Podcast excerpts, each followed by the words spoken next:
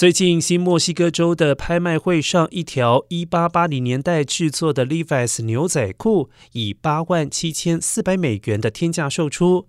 这一条牛仔裤是在废弃的矿坑中被发现，也成为世界上最昂贵的牛仔裤之一。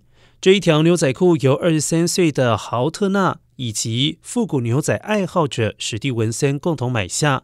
对于它的价值，史蒂文森说：“这条牛仔裤非常稀有，因为它年代久远，尺寸也很特殊，甚至还可以穿出门。”